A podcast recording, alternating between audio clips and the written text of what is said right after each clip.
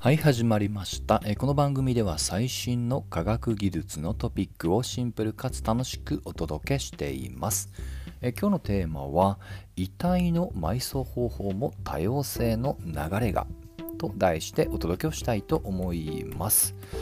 まあ、ちょっと今日はね、まあ、サイエンスというよりはプラスアルファの領域の話です。えちょっととある刺激的なニュースを見つけました。えタイトル読み上げると、ニューヨーク州で人の遺体をコンポストすることが法令化されました。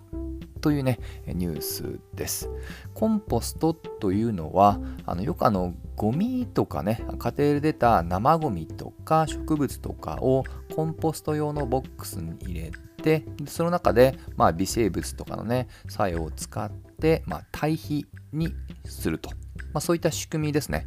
でそれと同じような仕組みで人の遺体をまあ処理していくっていうね、まあ、そういったことをね、許可しますよっていうニュースだと思ってください。まあ、ちょっとね、えー、そんなことまでと、えー、ちょびっくりしたんですが、よくよくこの記事を見ると、えー、今回のニューヨーク州が初ではなく、2019年からワシントン州をきっかけに、今現時点で6州、米国の6州ですでにコンポストの処理が認定されているそうですと。まあ、ちょっとね、処理っていう言葉あんまり良くないなと思います。まあ、なかなかこのコンポストとこのまま堆肥っていうのが直訳なんですけど、あのなんかゴミ的に扱うみたいな、ちょっとね、あのあまりいいイメージを与えないので、まあ、ちょっとコンポストっていう呼び方にしておきます。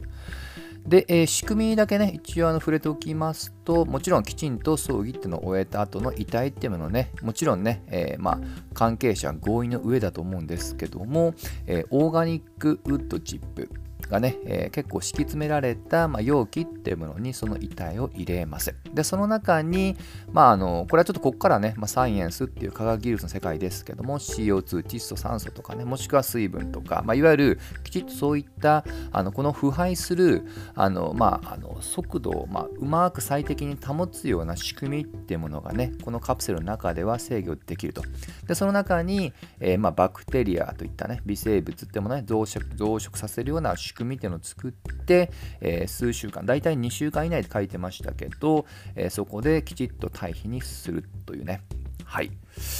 で、まあ、なかなかそのコンポストっていう言葉も、まあ、知らない方も多いかもしれませんが、まあ、こういった実はジャンルって意味でね、もうちょっとくくって言うと、自然層という表現もあります。自然のはナチュラルの自然ですね。自然の層。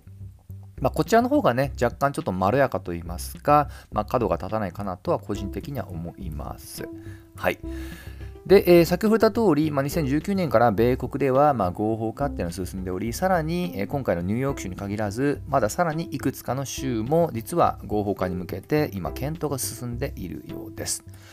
で、えー、まあ、日本はね、まあ、圧倒的に過疎が多いと思いますけど、まあ、米国はやはりキリスト教がね、あのおそらく数は減ってはいるとは聞いてますけど、まあ、土葬ってのがね、多いのかなとは思い込んでいました。まあ、ただちょっとあの興味深かったので調べてみると、これ2021年の記事を見る限り、米国の実はこの仮想率ね、ほとんどないと思ってたんですけど、56%がまだ仮想を使っていて、今後もね、場合によっては仮想率が伸びるっていう、まあ、資産もあるようで、ちょっとこれは意外でした。まあ、キリスト教自身のね、人口のあの割合が若干減っているってところもあるので、もしかしたらね、ちょっと昔と今では考え方が違うのかもしれません。はい。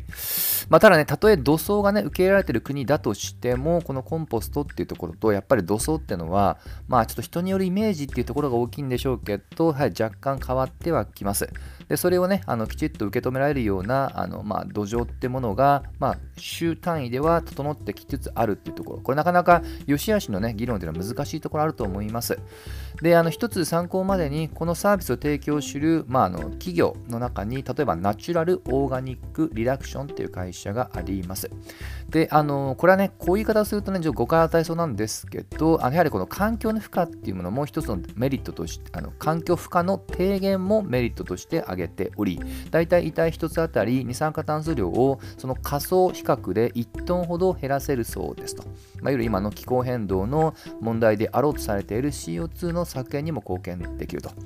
はいまあ、これだけでさすがにちょっと判断するっていう人はまだ多くない多くないと思いますけど、まあ、いずれにしてもあの繰り返しですが今は米国のいくつかの州で検討合法化そして検討が進んでいると。でちょっとねこの話を聞いて思い出したのがまだ日本ではこのケース私聞いたことありませんけど最近見た NHK の、えー、番組で実は自然層っていう言葉に、えー、まあ、あの巡り合いましたと。でこの特集は2020年に亡くなったジャーナリスト立花隆さんの最後の特集です、え実はですね僕もこの番組で知ったんですけど立花さん自身が自分の遺体はゴミとして捨ててほしいってことを、え遺族に願っていたそうですと。まあ、結論としてね、さすがにゴミっていうね、えー、そのままにはせずに、一応、あの樹木葬ってことでね、その木の、まあ、寄り添う形でそこに埋めたっていうね、そういった装飾を選んだそうですと。はい。まあ、これはあの日本の場合は法律の問題もありますので、安易にあのいわゆるこれ死体遺棄罪にも当たりますので、そこは当然ながら特別な許可っていうのを取った上での話ですし、過去、あのちょっと名前はね、個別名は伏せますけど、何人か有名人が、えー、生前にね、ここに、え、骨をね、あのまあ、要はまいてくれっていうね希望を出してでもちろん許可を得たっていう前提のもとで実現をしたケースもニュースになってました。さらに最近ですと実はもう一つ新しいタイプが出ていてそれが宇宙層という選択肢ですと。宇宙の葬式と書いて宇宙層ですね。はい。これも考え方としては先ほどの樹木層の樹木が宇宙に切り替わっただけであって、そこの,、えー、まあ、あの処理をした、まあ、あの骨とかをね、宇宙空間に、えー、まあ、あの巻いてほしいと。はいまあ、これいくつか選択肢があるので必ずしも散骨だけじゃないかもしれませんけど、え実はもうすでにこういったサービスを提供している企業っていうのは日本にもあります。はいまあ、これもね、あの日本ではなかなかその無宗教っていうね、イメージが強いですけど、ただね、やっぱ葬式っていうのはね、あのま、比較的仏教系のね、あの方、まあ、家庭が多いと思いますし、無宗教と言いながら、そのあたりはある程度、あの我々の生活にはね、組み込まれてるケース多いと思います。まあ、かつ、先ほど言った通り、国家ごとのね、法律っていうのがありますので、えー、その法律ってもね、もちろんね、えーまあ、従う限りっていう前提ですけども、あとはそれこそ立花隆さんのケースのように、個々人の死生観、もしくは意思っていうのをね、どこまで尊重するかっていう個別の相談になるのかなとは思います。まあ、ただ、本当も宇宙層とね、聞いて思ったんですけど、あのこの我々のその地上の中でのね、当たり前と考えていた風習っていうものが、まあ、個人のね、あの